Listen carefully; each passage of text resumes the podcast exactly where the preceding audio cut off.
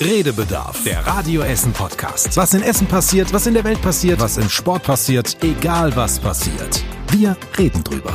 Redebedarf mit Stefan Knipp, Was würdet ihr an euch operieren lassen? Tobi Stein Man muss da sehr differenzieren. und Joshua Windelschmidt. Okay, sollen wir das Thema wechseln?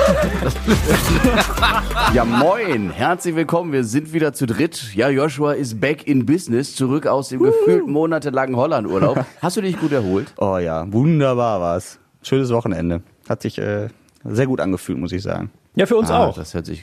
Ja, ich weiß. Das wollt ihr aber Was gar soll, nicht das wissen, denn, Tobi. was soll das denn heißen? Hast du, hast du den Yoshi nicht vermisst? Doch, natürlich. Ach Gott. Ja, das, Nein, das es ist schön, dass gut du an. wieder da bist. Herzlich willkommen. Ja, vielen Dank.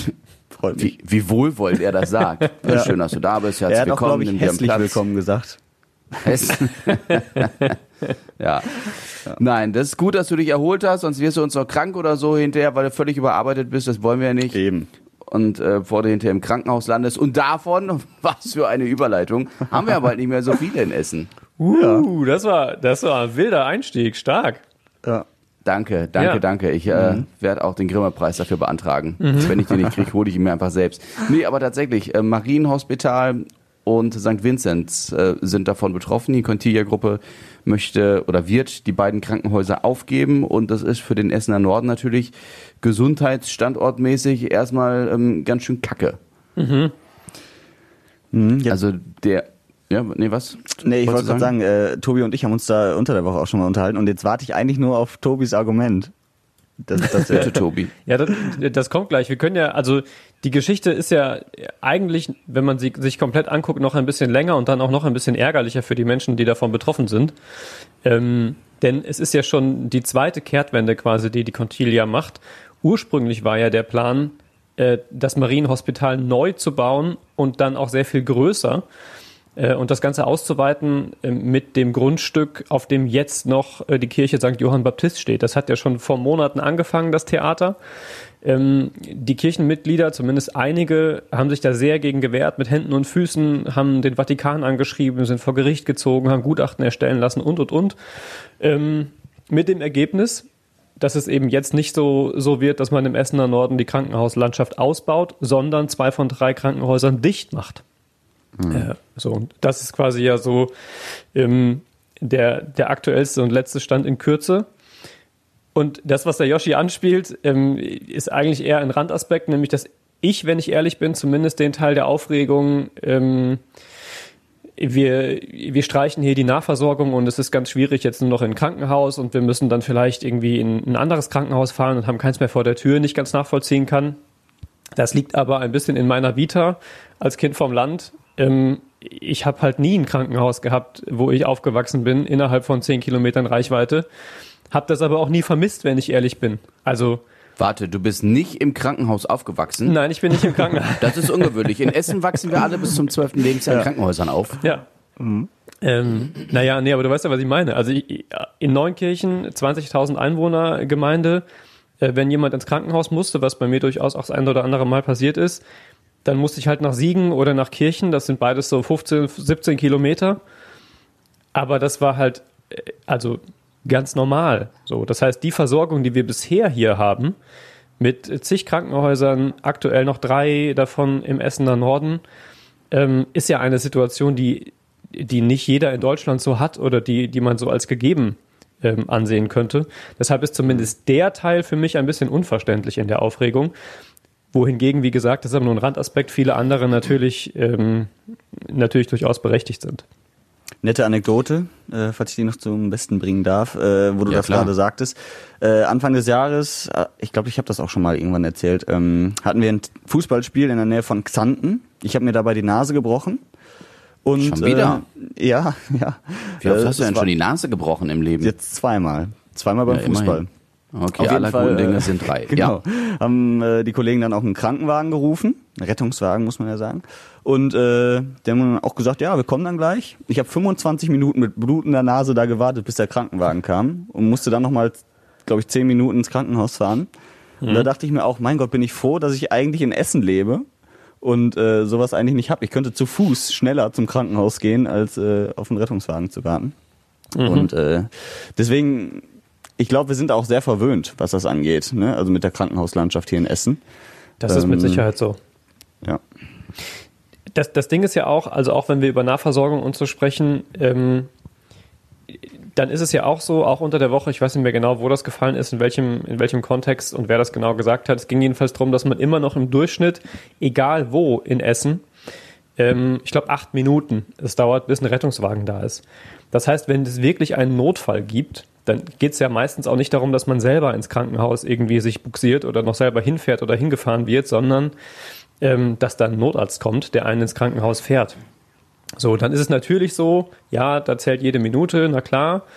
Aber wie gesagt, ähm, es kann halt auch grundsätzlich in Deutschland, auch nicht in jeder Großstadt, eben jeder davon ausgehen, dass in nächster Nachbarschaft ein Krankenhaus steht. Wie gesagt, das heißt, das, das ist zumindest der Teil, den ich nicht so ganz nachvollziehen kann an der Aufregung. Aber natürlich ist es so, dass wenn man davon ausgeht, dass die medizinische Versorgung eher spezialisiert und ausgeweitet wird, und wir haben in Essen ja eine hervorragende medizinische Versorgung, ähm, sodass auch Menschen von außerhalb hier zu uns kommen und behandelt werden, auch in Spezialabteilungen und so weiter, ähm, dass man sich dann darüber aufregt, dass das jetzt gekappt wird stattdessen, wo es mutmaßlich ja auch vor allem ähm, wirtschaftliche Gründe hat, äh, die vielleicht nicht unbedingt so sein müssen. Ähm, dann ist das natürlich ein Punkt, abgesehen davon, dass natürlich da auch einfach die Jobs von vielen Mitarbeitern äh, zur Disposition stehen gerade. Ähm, wir hatten zum Beispiel verschiedene Schreiben diese Woche, äh, die dann per E-Mail reinkamen, wo sich Mitarbeiter äh, sehr echauffiert haben darüber, dass da in den letzten Jahren offenbar sehr viele falsche Entscheidungen getroffen worden sind. Ob das alles so zutrifft oder ob die das so beurteilen können, weiß ich nicht. Aber für die ist das natürlich ein Thema.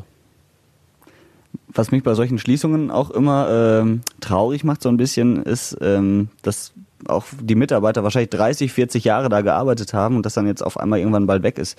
Ist ja bei Galeria Karstadt Kaufhof ähnlich. Da haben wir auch mit jemandem unter der Woche gesprochen, äh, der seit 85 da arbeitet und äh, das halt jetzt dicht gemacht wird, ne? Weil das ist ja schon irgendwie eine, eine spannende Zeit im Leben oder zumindest eine prägende Zeit, auch weil man da jeden Winkel kennt, jeden Menschen kennt.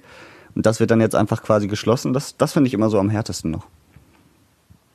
Ja, definitiv. Also äh, Karstadt natürlich das zweite große Thema irgendwie unter der Woche nach wie vor. Wir haben letzte Woche schon kurz darüber gesprochen, ähm, weil da die ersten Nachrichten ja kamen äh, von den Schließungen. Inzwischen ist klar, es ist nicht nur Galeria äh, am Willy-Brandt-Platz und Karstadt im Limbecker, sondern auch Karstadt Sports und die Karstadt Sports Verwaltung in Bredeney und möglicherweise auch, so berichtet zumindest, ich glaube, die Wirtschaftswoche gestern, äh, also am Freitag, ähm, nee, am Samstag, glaube ich sogar, stand es drin, Ist ja egal. Auf jeden Auf jeden Fall- Fall die Wirtschaftswoche. berichtete, dass äh, möglicherweise auch die, die Hauptverwaltung, also die Karstadt Hauptverwaltung ähm, in Schür abgezogen wird.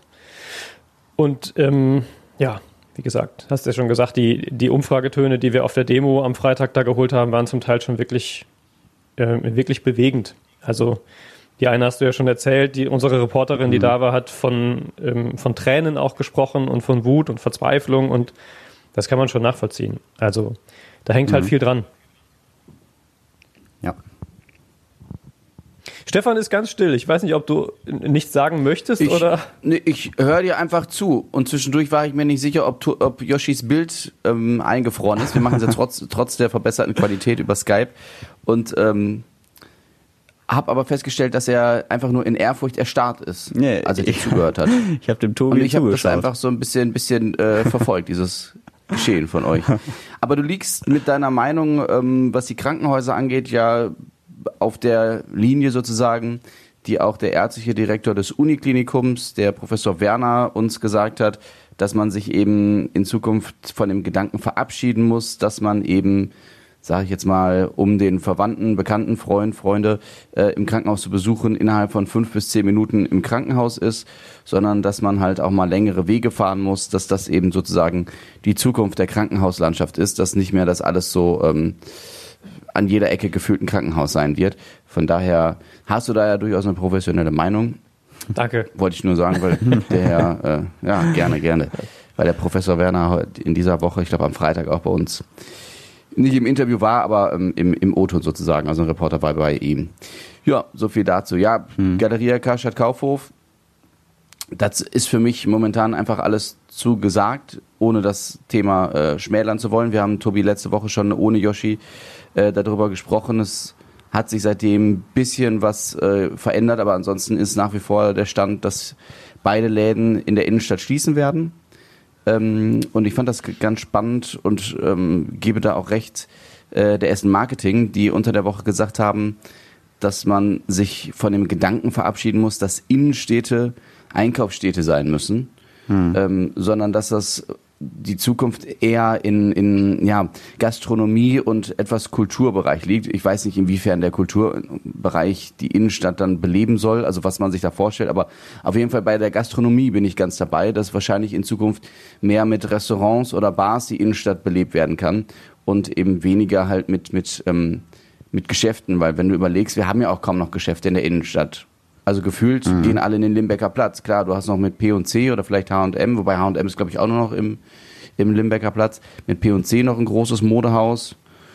Ähm, aber ansonsten viele kleinere Geschäfte. Ist die Frage, wie lange die sich noch halten können. Und tatsächlich glaube ich auch, wenn du, wenn du da was, was ähm, zukunftsträchtiges machen willst, dann musst du mehr und vernünftige Gastronomie noch da reinbringen und so mhm. halt die Belebung der Innenstadt voran schreiten lassen. Bin auch tatsächlich äh, sehr gespannt, wie das so weitergeht. Ne? Essen die Einkaufsstadt. Ich glaube, irgendwann müssen wir uns davon ja auch verabschieden. Aber auch äh, viele, sag ich mal, Niederländer, die zu uns kommen, genau aus diesem Grund, weil sie hier bei uns auch gut einkaufen können. Äh, da bin ich auch mal gespannt, ob die dann auch in zehn Jahren noch kommen oder ob die dann doch lieber zum Zentro nach Oberhausen nur fahren oder keine Ahnung. Aber warum nur, weil Karstadt raus ist? Nee, aber wo du gerade sagtest, dass wir uns davon verabschieden müssen, dass Essen oder dass die Innenstädte eine Einkaufsstadt sind, weil ja immer mehr Geschäfte auch schließen. Und ich glaube, das wird ja jetzt nicht mit Karstadt Kaufhof zu Ende sein. Da werden ja noch mit Sicherheit weitere naja, wenn, Geschäfte folgen. Wenn du, wenn du so ein großes Einkaufszentrum hast wie die Limbecker Platz mhm. und drumherum eine Menge an Gastronomie angeboten, ähm, dann glaube ich, kann das schon auch für die Niederländer mhm. durchaus äh, eine ganz spannende Sache sein. Man muss ja nur die Frage, ja, Tobi, mach mal. Na, ich, ich wollte nur sagen, man kennt das ja vielleicht auch von sich selbst, also ich zumindest von mir, wenn ich irgendwo in eine andere Stadt fahre, ähm, dann in der Regel nicht, weil ich da so fantastisch einkaufen kann. Das tue ich halt entweder zu Hause oder im Internet.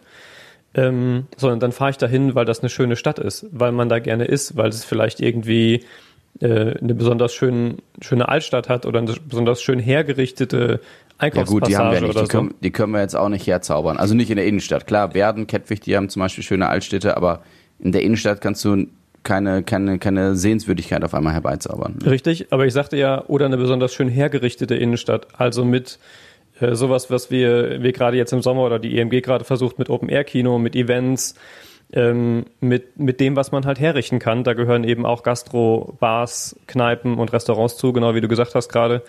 Ähm, also ich kenne das von mir nicht anders. Ich fahre nicht zum Einkaufen in andere Städte, ähm, sondern wenn's, wenn ich irgendwas gerne hätte, was es hier jetzt nicht gibt oder ich hier nicht finde, dann gucke ich als erstes im Internet und fahre nicht nach, weiß ich nicht, Köln, Hamburg, Berlin, München, wo ich denke, Weil du aber auch in Essen ja erstmal alles hast. Ja, das stimmt vielleicht. Aber wir sind ja auch nicht die einzige also Großstadt im Revier oder in der, in, im näheren Einzugsgebiet. Nö, mhm. da fahren auch sicherlich viele Niederländer zum Beispiel nach ähm, Oberhausen. Ja. ja. Klar, aber das teilt sich auf. Aber ähm, ich glaube, es werden auch nicht irgendwie Leute aus Amsterdam nach Essen zum Shoppen kommen, nee, sondern es werden nicht. Leute von der niederländischen Grenze oder so sein, mhm. die halt innerhalb von einer Dreiviertelstunde mal im Einkaufszentrum sind. Also das, ähm, da kannst du dich, glaube ich, schlecht jetzt gerade mit, mit den Niederländern vergleichen, die hier zum Einkaufen hinkommen. Mhm. Aber steckt auch ein Erlebnis da drin. Also ich fahre ja auch gerne mal nach Venlo oder so, allein weil man halt dann mal einen Tag irgendwie in Holland ist und da fährt man natürlich nicht dahin, um einfach nur eine Frikandel zu essen und wieder nach Hause zu fahren, sondern da fährst du auch hin, um ein bisschen zu shoppen, zu schlendern, wie auch immer. Oder Reumont, das Outlet, äh, es gibt ja viele Möglichkeiten. Und ich glaube, dass wenn dieses Einkaufsding wegbrechen würde oder kleiner werden würde, dass das dann halt nicht mehr so attraktiv, sag ich mal, auch für welche sind, die von weiter herkommen. Außer halt natürlich die, die sich für die Kultur in Essen interessieren. Das ist nochmal was anderes. Aber so dieser Einkaufstourismus und Essen die Einkaufsstadt, ich weiß nicht, ob das in zehn Jahren noch so ist. Hm. Ja, wie gesagt, die Frage ist, ob das so sein muss. Habt ihr den, den Imagefilm gesehen, den neuen der Stadt? Mhm. Ähm, ja. Da spielt Einkaufen beispielsweise ja auch so gut wie keine Rolle mehr. Zumindest von dem, was meine Augen auffassen konnten, ist es ja doch relativ wild und schnell so geschnitten. Selbst für ähm, ansatzweise mit 30er wie uns. Ähm, Yoshi ist mit 20er. ja, der kann das vielleicht noch besser verarbeiten als ich.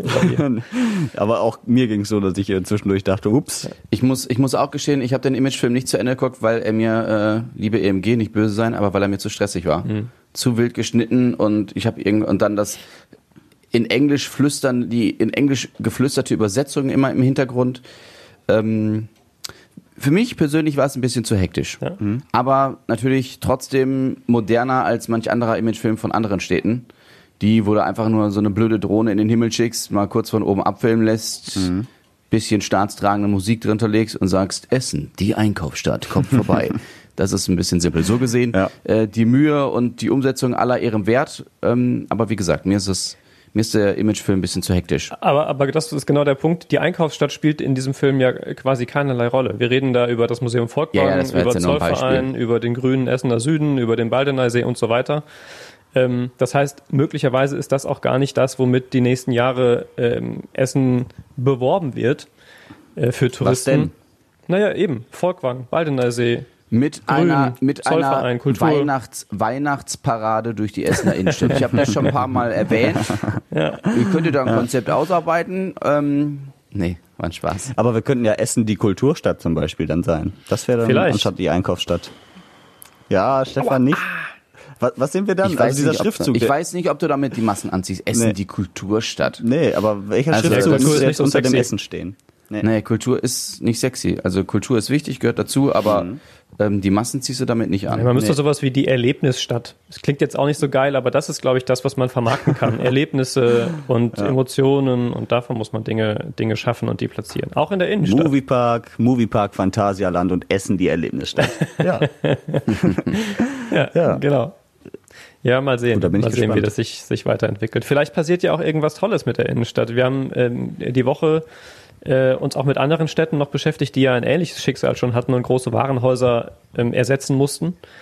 Ähm, Hertie, Karstadt in anderen Städten, Recklinghausen, glaube ich, äh, Herne war, war auch an irgendeiner Stelle äh, genannt. Ich weiß nicht mehr genau, wie, der, wie das Kaufhaus da hieß. Ähm, wo dann da Einkaufs wo dann da Einkaufszentren eben raus entstanden sind oder so Einkaufspassagen mit mehreren Läden ähm, und quasi so ein zweites, etwas kleineres Einkaufszentrum in der Innenstadt, da wo jetzt beispielsweise Galeria drin ist, ähm, wäre ja potenziell irgendwie eine Möglichkeit. Also ich glaube, da muss man einfach mal in die Städte ringsrum gucken und findet schon irgendwie auch ein, zwei Beispiele, was da in den letzten fünf bis zehn Jahren aus solchen Warenhäusern entstanden ist, die ganz gute Beispiele sind. Ja.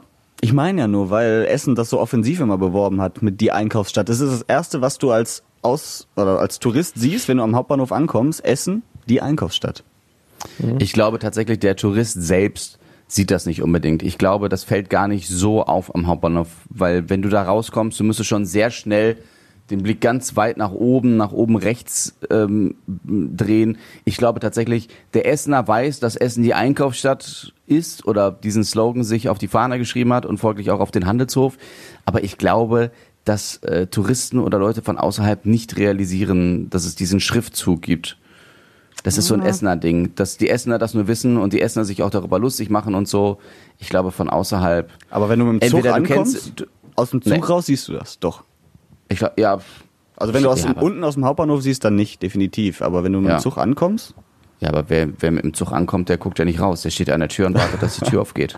Ja, ja, wirklich ganz pragmatisch gedacht. Ja. Tobi guckt die ganze Zeit so skeptisch, sag ruhig was. Nee, nee, nee, äh, ja, keine Ahnung. Ich habe gerade überlegt, wie viele Menschen tatsächlich dann mit dem Zug anreisen. Es sind ja auch viele, die mit Bussen kommen, gerade wenn wir von den Holländern sprechen. Aber ich, ich weiß es nicht. Also na klar ist es so, wenn du ähm, auf dem, aus dem Hauptbahnhof kommst und Richtung Willy-Brandt-Platz in die Innenstadt läufst, ähm, ja, dann sieht man das vielleicht da oben mit Essen, die Einkaufsstadt am Handelshof. Aber ob dann jeder das auch so verinnerlicht und sich denkt, ah, Gott sei Dank, jetzt bin ich in der Einkaufsstadt oder da halt einfach drüber hinweg sieht, schwer zu sagen, weiß ich nicht so genau. Also dann sollte der Schriftzug ab. Er leuchtet da sowieso die Hälfte der Zeit immer nur mit der Hälfte der Buchstaben. Insofern Ja. wäre es jetzt vielleicht nicht so der wir's, ja. große Verlust. Ja. Was man dagegen schon viel mehr sieht, sind äh, die Masken, die Mundschutze auf der Straße. Ich finde, äh, Mund-Nasenschutz ist der neue Coffee-to-go-Becher, ja, was den Müll angeht. ja, das stimmt leider. Also das ist echt krass, wie viele von diesen Masken mittlerweile auf der Straße rumfliegen, völlig verschmiert. Manchmal so Einweg, also Einmalmasken, manche aber auch so klassische Stoffmasken. Und ich frage mich, ja gut, wahrscheinlich merken die Leute nicht, wenn sie es verlieren, weil ich hoffe nicht, dass sie jemand einfach so auf den Boden wirft. Aber das ist echt krass. Also das, das sorgt für ziemlich viel Müll auf den Straßen. Also mhm. wahrscheinlich nicht nur in Essen, aber in Essen fällt es mir halt auf. Schade. Ja, ich glaube manchmal, ähm, ich habe das bei mir gemerkt, dass äh, ich meinen Mundschutz im Auto ausgezogen habe, dann halt in die in die Beifahr äh, in die Fahrertür gesteckt habe und dann irgendwann, als ich ausgestiegen bin, ist ihm halt auch durch den Wind runtergefallen. Ich glaube, das geht sehr schnell. Also ich habe sie dann noch wiedergefunden und aufgehoben, aber ich glaube, sowas geht auch sehr schnell, weil bei uns in der Straße liegen, glaube ich, auch zwei oder drei Mundschutze und auch immer neben, neben den Autos. Also ich glaube, die, die fliegen einfach auch äh, leider sehr, sehr schnell weg.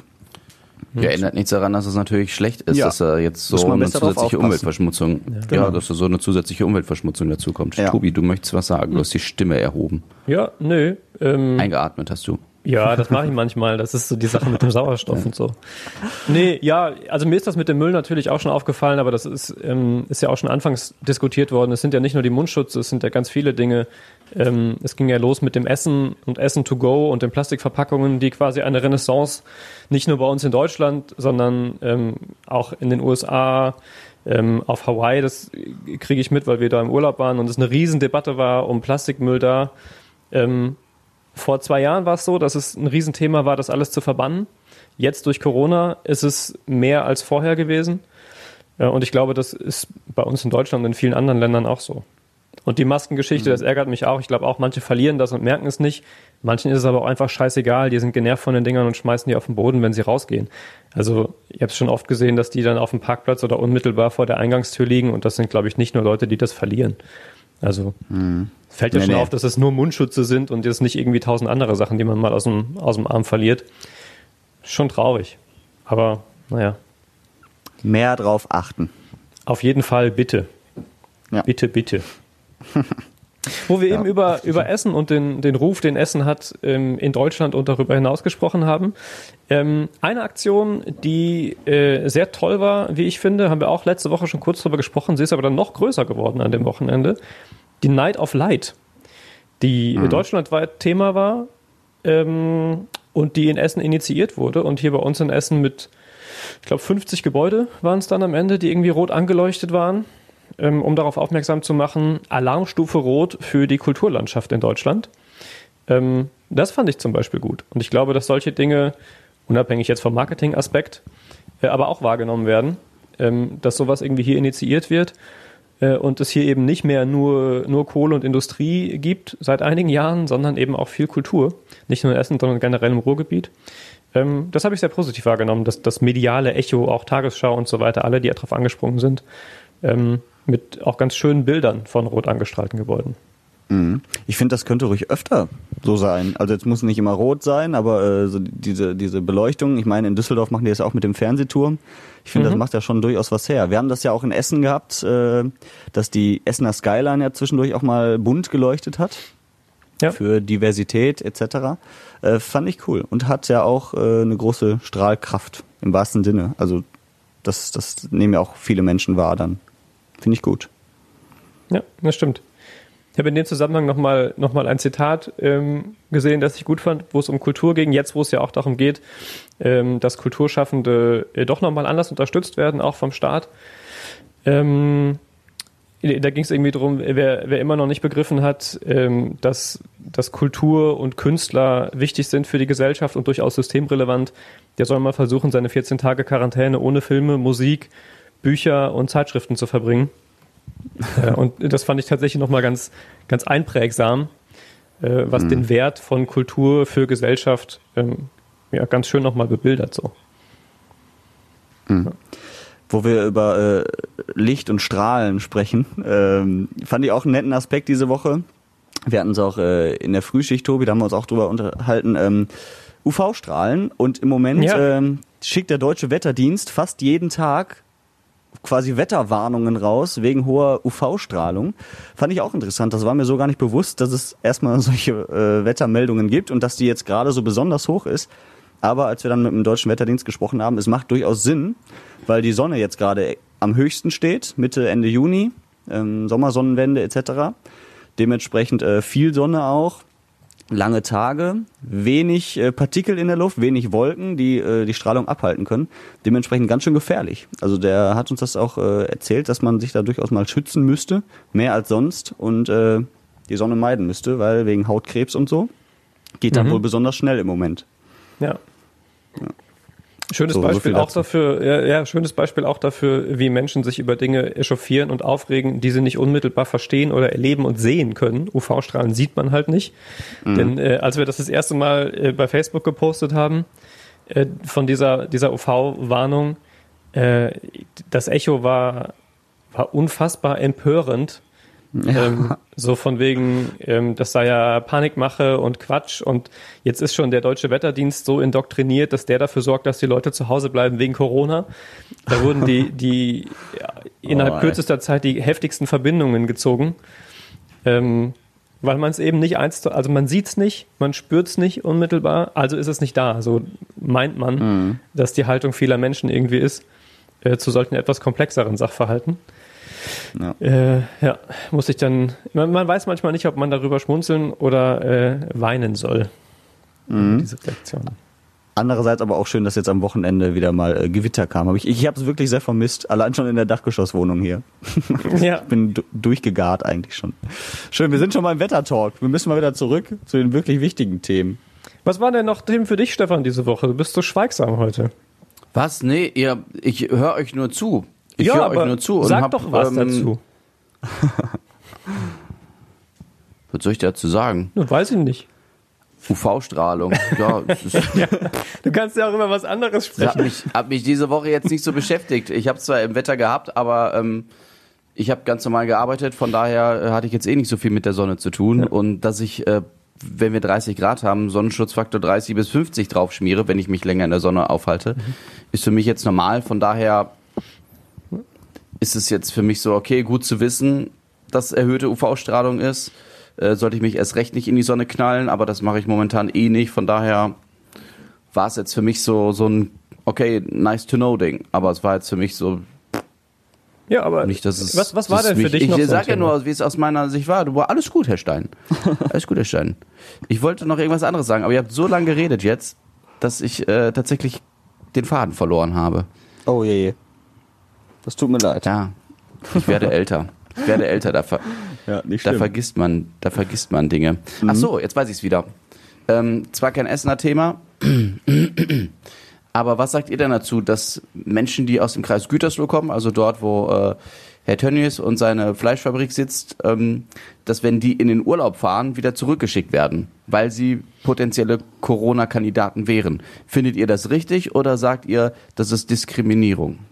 Ich finde das richtig bitter. Also gerade jetzt, weil die Sommerferien angefangen haben hier in NRW, ne? ähm, jetzt wo du dich vielleicht noch auf so ein bisschen Abwechslung, Urlaub gefreut hast und eh schon die Scheiße zu Hause hast, um es mal auf Deutsch zu sagen, ähm, und den Lockdown sozusagen wieder hast und dann nicht raus zu dürfen, beziehungsweise in manchen Bundesländern nicht unterkommen zu dürfen. Für, ja, für mich ist das teilweise schon ähm, Diskriminierung. Zumindest dann, wenn du nachweisen kannst, ärztlich, dass du halt nicht Corona hast, ähm, ich finde, dann darfst du nicht kategorisch ausschließen. Ja, aber ich glaube, die hatten ja jetzt keinen, keinen negativen Corona-Test dabei. Also das hat, haben ja gestern Bund und Länder beschlossen, dass wenn du aus einem Risikogebiet kommst und jetzt innerhalb von Deutschland Urlaub machst, dann musst du einen negativen Corona-Attest des Arztes dabei haben. Aber man kann sich auch da vor Ort sonst noch testen lassen. Das weiß ich nicht. Also, Oder ist das, Wäre mein sagst Vorschlag. du das jetzt? Ja, ja. Ach so, ja, aber dann hast du die Seuche ja mit reingeschleppt. Ja, aber dann ist es eh schon zu spät. Und das, ja eben, das ist ja das Problem. Und das dauert im Zweifel ja auch, bis du ein Ergebnis hast. Eben, also wenn, musst du den direkt mitbringen. Ja, ja, aber ich denke so quasi die, es geht ja auch um die, die schon da waren oder auf dem Weg dahin waren. So. Ähm, und andererseits, wenn du es, weil wenn, wenn du jetzt sagst, okay, alle, die aus Gütersloh kommen, nein, bloß nicht, fände ich es halt doof. Ich finde, das darf halt nicht so pauschalisiert werden, meiner Meinung nach.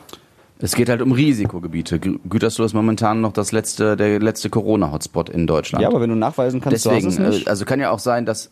Ja, ja, dann ja. ja, Dann darfst Aber- du ja. Also wenn Dann du, darfst du ja dann auch. ist doch gut. dann habe ich meinen Willen bekommen. Yoshi wieder was Okay. gelernt in diesem, in diesem Ja. Podcast zumindest schon mal. Das ist schon mal gut. Ich finde das nicht diskriminierend. Es ist doch genau das, was irgendwie die, die letzten Wochen und Monate überall stattgefunden hat. Ähm, bei Einreisebeschränkungen aus Ländern, in denen das Virus noch sehr verbreitet war, so ist es auch jetzt noch in den USA oder in Brasilien, so wie die Zahlen sind. Auch von da darf nach wie vor keiner hier einreisen. Andersrum ist es auch so. Äh, und das macht ja keiner einfach nur aus, um jemanden zu ärgern, sondern eben aus Infektionsschutz.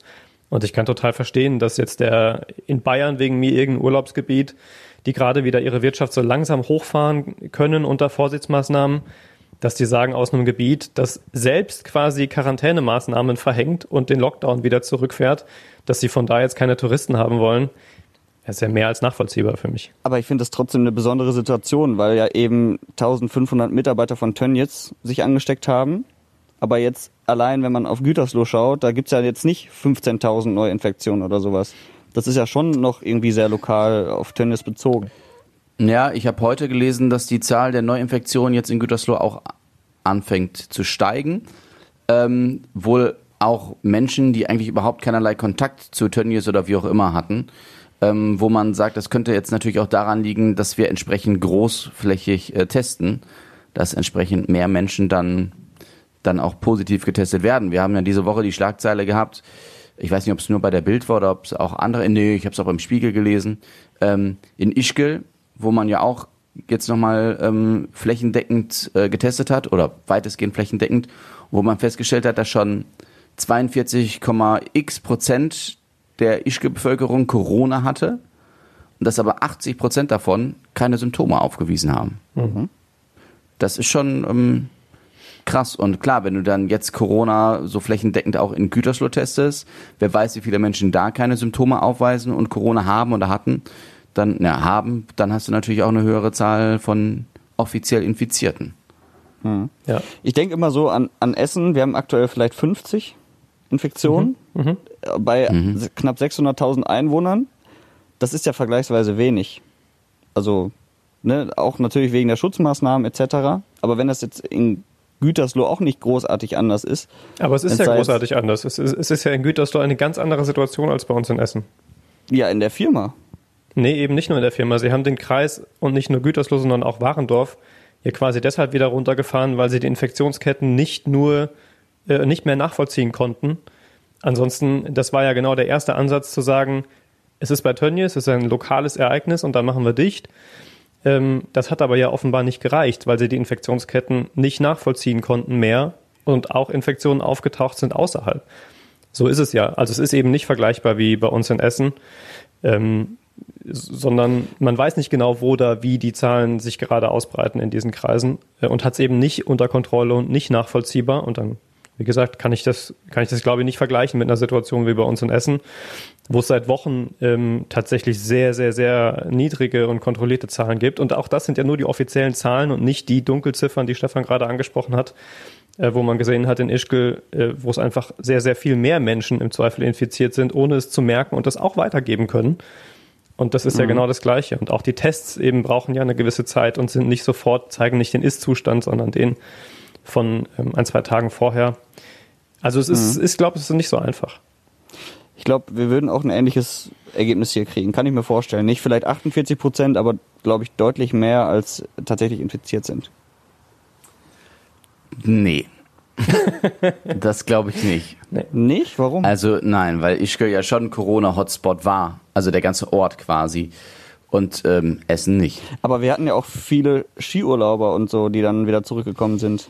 Ja, die sofort positiv auf Corona getestet wurden und die dann sofort isoliert wurden und wo Infektionsketten sofort unterbunden oder unterbrochen wurden. Ja. Selbst in Heinsberg. In Entschuldigung, ja. Nee, alles gut, sag ruhig. Selbst in Heinsberg, wo ja, äh, dass ja der Deutsche einer der ersten oder der erste Corona-Hotspot war, ähm, war ja nach den Streeck-Untersuchungen sind es 15 Prozent gewesen, ähm, wo mhm. flächenmäßig getestet worden ist. Äh, also 48 Prozent ist die mit weitem Abstand höchste Durchseuchungszahl, die wir bisher irgendwo medial gesehen haben äh, und eben auch nur in Ischgl. Ähm, und ich glaube, das ist schon nochmal eine, eine Sondersituation, die nicht so, so ohne weiteres übertragbar ist. Ja, nein, also klar, Ischgl ist ja auch relativ klein. Also ich glaube, da läuft sich wirklich jeder mal über den Weg am Tag.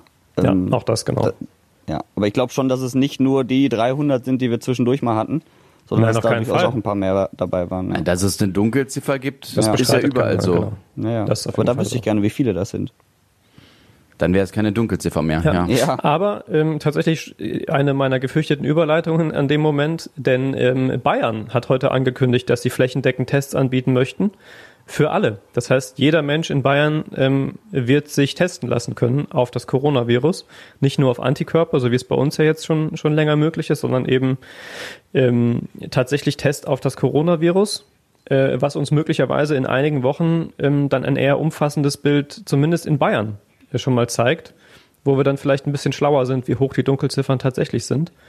Ähm, das würde mich sehr freuen und ich fände es auch super, wenn das hier möglich wäre, weil man daraus ableitend eben, dann sind wir jetzt fast schnell wieder bei diesem, bei diesem äh, Pass quasi, ne? Hat jemand das Virus schon gehabt und hat er dann Privilegien, darf reisen und so.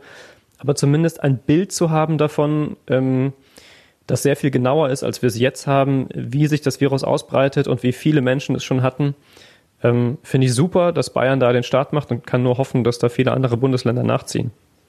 Ich bin auch gespannt, was dabei rauskommt. Also so wie jetzt in Ischgl, das ist ja äh, tatsächlich sehr hoch. Ähm, und ich kann mir auch vorstellen, dass wenn es hier ein Ergebnis gibt, wo man sagt, oh krass, das waren wirklich äh, deutlich mehr, ähm, dass das vielleicht auch nochmal die Augen öffnet und ähm, auch viele Dinge rechtfertigt. Wo jetzt viele sagen, boah, muss das sein mit dem Mundschutz, muss das sein mit dem und dem. Ich glaube, äh, die, die neuen Zahlen würden dann zumindest äh, viel mehr noch rechtfertigen, als es eh schon der Fall ist. Aber ich habe das mit Bayern heute auch gehört, aber das wirkt für mich so unausgegoren. A, wer soll das bezahlen? Wenn sich alle Bayern von heute auf morgen testen lassen, so ungefähr. Die Krankenkassen werden sagen, vielen Dank. Oder zahlen wir das privat? Aber davon gehe ich nicht aus. So wie sich das bei äh, Herrn Söder liest. Oder besser gesagt ähm, bei der Gesundheitsministerin Hummel. Und der, ja, habe ich gerade nachgeguckt. Ich weiß jetzt nicht, wie die bayerische Gesundheitsministerin heißt. Ich sah dich mit den Augen da lesen und habe gedacht, ja, ja, Wir wollten den nicht in die Pfanne hauen. Ach nee, alles gut, war, doch Spaß. Ähm, und der zweite Punkt ist, dann testest du die einmal alle, aber, dabei, aber fünf Tage später kannst du ja theoretisch wieder alle testen, weil du weißt ja nicht, ob es vielleicht sich doch wieder an anderer Stelle verbreitet hat.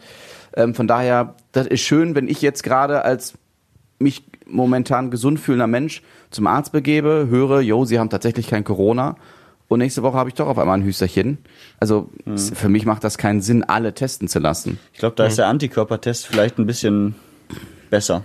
Also kann ich mir vorstellen, dass es einfach äh, dadurch klar ist, dass du es schon mal hattest oder nicht. Oder zumindest, dass du da nicht unbedingt äh, dich anstecken kannst, akut. habt ihr euch Ja. mal testen lassen auf Antikörper? Nee. Nein. Du? Ich habe einen Termin nächste Woche tatsächlich, Warum? Weil ich es interessant finde zu wissen. Und weil es natürlich im Zweifel, ähm, gerade in Bezug auf Urlaub und so weiter, äh, potenziell nochmal für mich auch einen Unterschied macht, wenn ich es denn schon gehabt hätte, was ich ja nicht weiß, ähm, weil man eben A, sich selbst dann nicht so ohne weiteres anstecken kann, zumindest nach dem, was wir bisher so wissen, und eben auch niemand anderen anstecken kann. Was kostet das? Im Moment, man sagt ja, dass man sich vermutlich äh, vielleicht doch noch wieder damit anstecken kann. Ja, Das ist ja nicht so abschließend bewiesen. Also da wäre ich vorsichtig. Aber was kostet der Test? ich glaube 30 Euro oder so sind das. Und du hast dann quasi einfach bei deinem Hausarzt angerufen und hast gesagt, hallo, ich würde gerne einen Antikörpertest machen. Geht das? Mhm, so ist es. Und, und die haben dann gesagt, ja klar, kommen Sie vorbei, kostet 30 Euro. Mhm. Du musst erst mit dem, mit dem Arzt einmal sprechen tatsächlich, der dich dann äh, aufklärt. Also es war jetzt kein Gespräch nur mit der Sprechstundenhilfe, wo du einen Termin vereinbarst. Äh, aber ja, genau, so im Prinzip läuft worüber das. so. klärt er dich denn, worüber, was heißt, der hat dich aufgeklärt? Naja, was du dann da für einen Test machst und ähm, ob du nüchtern sein musst vorher und so. Oder ob der fragt dann so, nochmal. das, ja gut, das ist bei dir Anlass natürlich gibt. nicht verkehrt, ja. Ja, genau, also nüchtern im Sinne von Essen, nicht, nicht von Alkohol. Ach so, Äh, ja. Ja, und er fragt, ob es irgendwie einen Grund gibt, äh, also ob du Symptome hast oder hattest oder so. Ich nehme an, das, das müssen die, um gegebenenfalls ihrer, ihrer Meldepflicht dann nachkommen zu können, das vorher irgendwie abchecken. Das weiß ich nicht genau, was da der Hintergrund ist. Aber so ist es auf jeden Fall abgelaufen, ja. Wenn du jetzt tatsächlich äh, Antikörper hättest, Mhm. würdest du dann nachträglich als Corona-Fall in Essen noch dazugezählt werden? Das finde ich ja interessant. Das ist eine gute Du, Frage. wir wissen es wahrscheinlich nicht, aber Ja, nee, keine Ahnung. Aber es äh, ist eine gute Frage. Ich vermute ja, ehrlich gesagt. Ich glaube, ähm, da es ja immer noch eine Meldepflicht gibt Und das ja im Umkehrschluss bedeuten würde, dass ich es schon gehabt hätte, wenn ich Antikörper habe, zumindest nach jetzigem Stand der Wissenschaft und Forschung, ging ich mal davon aus, dass das dann eine Meldung ans Gesundheitsamt gäbe und dann auch in der Statistik auftaucht mit einiger Verzögerung. Kannst du dich in die Situation hineinversetzen, wie du vielleicht reagieren würdest, wenn du hörst, sie haben noch keine Antikörper, sie hatten noch nicht den Coronavirus, Mhm. das Coronavirus? Ja, glaub schon, aber Wärst du enttäuscht?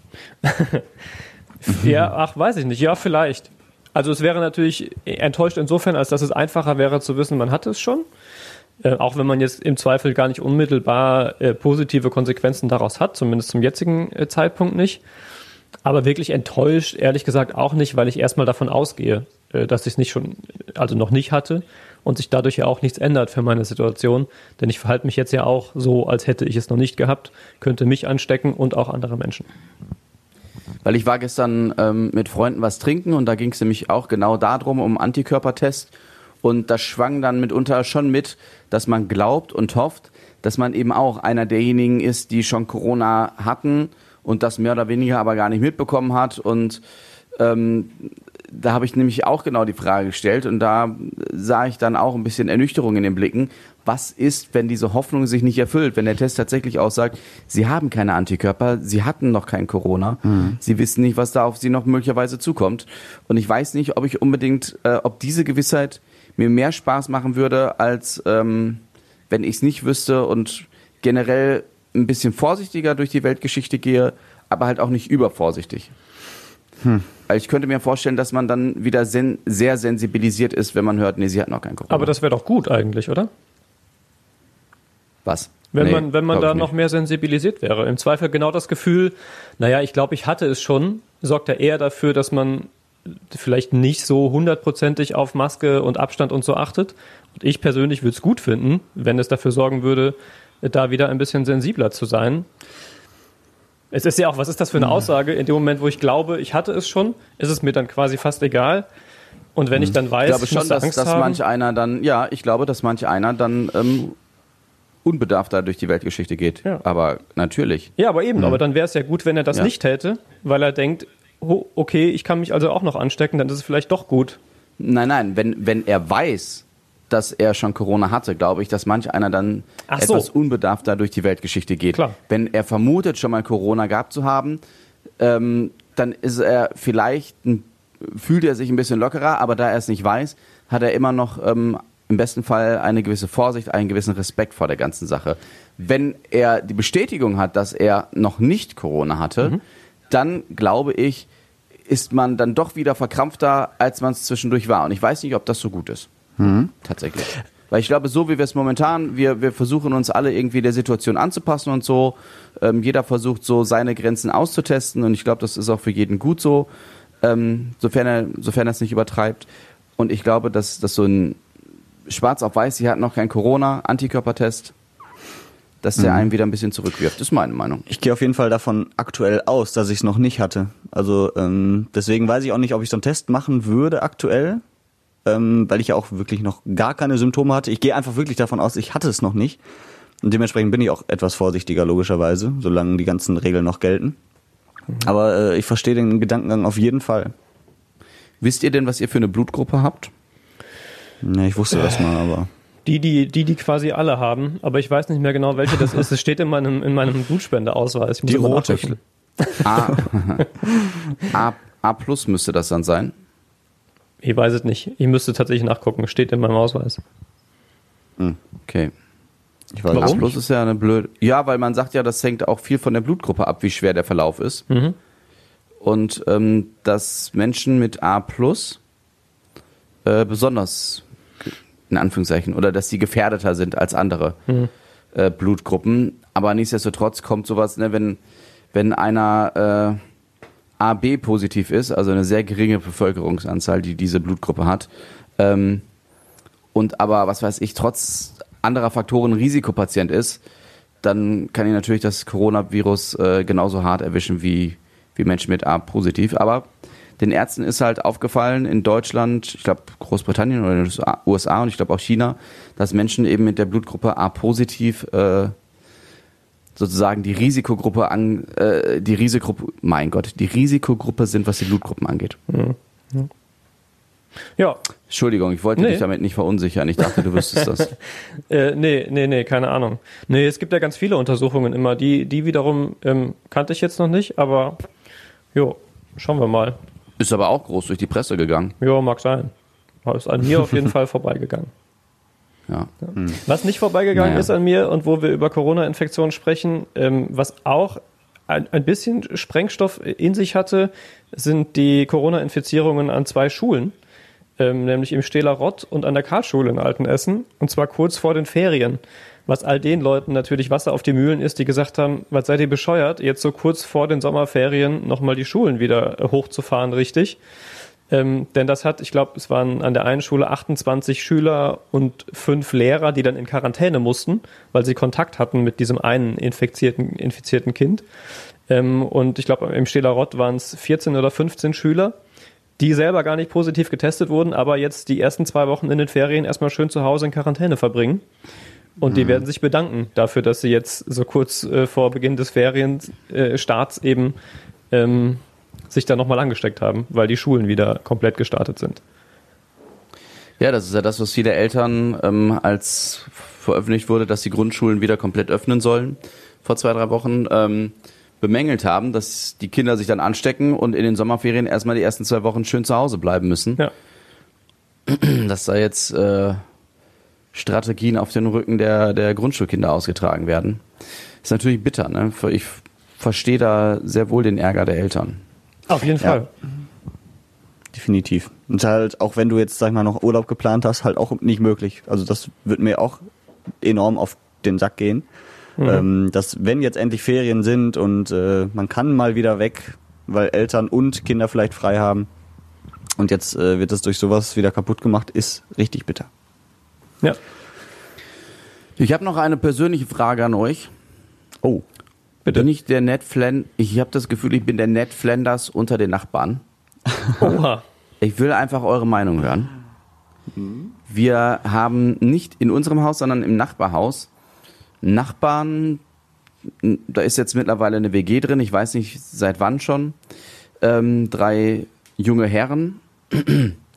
Und äh, ich glaube, es war jetzt diese Woche nachts. Ähm, die, die, wenn die sich da unterhalten, ich weiß nicht, ob die da spielen oder so, die lachen mitunter sehr laut. Deren Wohnzimmer grenzt an unser Schlafzimmer offenbar. Ähm, und dann hatten sie auch noch um, unter der Woche um 12 Uhr angefangen, Musik anzumachen. Ähm, nicht voll aufgedreht, aber so, dass wir es im Schlafzimmer gehört haben. Dann haben wir uns bis halb zwei dann angetan. Und dann bin ich, äh, mir die Schuhe angezogen, bin runtergegangen, bin zum Nachbarhaus gegangen, hab, hab angeschellt. Sie hatten eine Gegensprechanlage. Sie hätten einfach kurz sagen können, ja bitte. Nein, sie haben direkt aufgedrückt. Ihr musste also bis ins Dachgeschoss wieder hochwandern um halb zwei. Und dann stand einer der drei auch äh, in der Tür. Er war auch total nett und oh, sorry und ja, klar, machen wir sofort aus und Entschuldigung nochmal, Entschuldigung nochmal. Ähm, in seinem Bierkönig-T-Shirt übrigens. und ähm, Stil echt. die, Musi die Musik war dann auch sofort aus von, und seitdem auch keine Musik erstmal wieder gehört unter der Woche. Ist äh, echt korrekt. Ähm, anderer Punkt, ich weiß nicht ob alle, aber mindestens einer von denen kifft andauernd auf dem Balkon und deren Balkon grenzt halt auch folglich an unser Schlafzimmer. Und als wir zum Beispiel am Freitagabend nach Hause gekommen sind, unsere ganze Wohnung roch nach Gras. Ich habe dann das Fenster aufgemacht weil, und dann stand er noch auf dem Balkon und habe gesagt, Digga, ist nicht böse gemeint, aber unser ganzes Schlafzimmer riecht nach Gras. Kannst du vielleicht drinnen kiffen? Hat der, hat der, ich habe erst gedacht, der hat mich nicht verstanden, weil der hat mich zwar angeguckt, aber gar nichts gesagt. Der hatte mir dann den Rücken zugedreht. Habe ich gesagt, also weil er wohl den Joint dann ausgemacht hat oder so. Dann habe ich gesagt, ja, sorry, ist nicht böse gemeint. Er so, nee, nee, ist ja okay, ist ja okay. und dann ist er reingegangen. Und deswegen, also ich möchte nicht spießig sein, ne? aber auch gestern oder auch heute Morgen um 10, wir hatten das Fenster auf, auf einmal im Schlafzimmer alles voller Grasgeruch wieder. Also bin ich, bin ich spießig oder ich finde das halt echt, ich habe nichts, wenn Leute kiffen, sollen sie machen, aber ich möchte nicht, dass mein Schlafzimmer immer nach Gras riecht. Nee. Dann, aber du kannst ja wahrscheinlich nicht viel dagegen tun, außer eben es noch zehnmal zu sagen oder halt das Fenster zuzulassen, was aber auch blöd ist im Ja, Dachgeschoss. bei 30 Grad Ja, im Dachgeschoss. Mach ich das Fenster zu, weil die Nachbarn kiffen müssen auf ihrem Balkon. Ja, aber was, was, du kannst ja nichts tun. Oder du musst die Polizei rufen, aber dann ist er richtig im Eimer. Ja, das will ich natürlich nicht machen. Ja. Tobi, was sagst du denn? Ich finde erstmal ganz schön gut, dass du den, den Kollegen äh, angesprochen hast, sowohl bei der Musikgeschichte als auch beim Kiffen. Weil ich glaube, dass da tatsächlich viele Nachbarschaftsstreits daran eskalieren, dass einfach keiner mit demjenigen redet, sondern sofort die Cops ruft. Ähm, und dass ja auch ein bisschen äh, Mut dazu gehört, finde ich. Also finde ich super. Ich finde nicht, dass du spießig bist, weil ich das sehr nachvollziehen kann. Ähm, aber ich kann verstehen, dass du glaubst, dass du spießig bist, weil das natürlich, wenn man das zunächst einfach mal so wahrnimmt, äh, dann sehr vergleichbar ist mit jemand grillt auf dem Balkon im Sommer und es zieht bei mir rein und uh, mi, mi, mi. Aber äh, klar, also es ist natürlich, es ist genau wie du sagst. Man hat natürlich das Fenster auf und natürlich äh, ist es dein gutes Recht, wenn du keinen Bock drauf hast, dass es in deinem äh, Schlafzimmer riecht wie auf einer Grasplantage. Aber Ja, ich muss grinsen, weil es halt tatsächlich einfach ist eine scheiß Situation, in der du da steckst. Vor, vor allem, es ist ja, es ist ja nicht nur an dem einen Abend gewesen, da war es besonders ätzend, weil wir halt, es war zwölf oder so, wir sind nach Hause gekommen, wollten ins Bett. Und dann ist scheiße, wenn das ganze Schlafzimmer nach Gras riecht. Ja. Ähm, Vielleicht beruhigt dich aber das. die, na, nee, ich, wie gesagt, ich habe prinzipiell nichts gegen Grasgeruch, aber es ist so penetrant dann in der Wohnung, Ja. dass das einfach, also wirklich unangenehm ist. Ähm, und das Ding ist aber, dass es nicht nur so jetzt mal abends ist, sondern auch, wie gesagt, heute Morgen, gestern Nachmittag habe ich Fußball, letzten Bundesligaspieltag geguckt, ich hatte das Fenster auf angesichts der Hitze. Ähm, und auch da zog wieder die Graswolke rein. Ich weiß nicht, ob die alle zehn Minuten sich einen Joint durchziehen. Aber das ist so, wie gesagt, mal habe ich nichts dagegen, aber ständig jetzt den Grasgeruch hier zu haben. Und ich weiß nicht, was ich machen soll. Also, ne, wie gesagt, ich möchte nicht spießig sein. Ich, und die sind ja auch offenbar weitestgehend, haben die Verständnis. Und ich will denen auch nicht da ihren Way of Life als Studenten verbieten oder wie auch immer. Aber ist halt Unglück. Weißt du, was wir machen können Ja. für dich? Wir machen, Mit einem Baseballschläger kommen und die verhauen, ja, okay, finde ich Nee. ein bisschen krass, aber. ähm, wir bitten einfach alle Hörer dieses Podcastes nach Lösungsvorschlägen. Schickt uns die einfach per Mail an redebedarf.radioessen.de. Vielleicht ist da ja was, was Verwertbares für dich dabei. Das wäre total nett. Was würdet ihr machen? Würdet ihr den Nachbarn immer wieder darauf aufmerksam machen? Würdet ihr Nein. Tobi und Yoshi vorbeischicken? Würdet ihr bei der Polizei anschwärzen? Wobei ich mir denke, selbst die Polizei würde sagen, was ein Arschloch. Ja, aber das, äh, wenn du, wenn du das Problem lösen willst, dann kommst du wahrscheinlich irgendwann nicht drum rum. Du kannst es ihm noch zehnmal sagen, aber wenn er das halt nicht peilt und einfach weitermacht, Aber im dann musst Zweifel du ist irgendwann es- zumindest damit drohen. Ja. Im Zweifel ist es nicht mal eine Straftat. Also ich meine, wenn der nicht so viel Zeug zu Hause hat und das Zeug auch noch irgendwo vertickt, sondern es einfach Eigenbedarf ist und er, er kifft halt gerne mal auf dem Balkon, so what, dann ist es vermutlich nicht mal ein Fall für die Polizei, sondern eher für deinen Hausmeister. Ja, vielleicht hört uns ja auch die Polizei zu. was sagt die denn zu dem Thema? Okay, also ich bin nicht Ned Flanders. Okay, ist gut. Nein, nein, das geht schon klar. Alles klar, Freunde. Sehr gut. So, ähm, das war übrigens schon mein Highlight der Woche, dass ich äh, nachts um halb zwei bei den Nachbarn angeklingelt habe.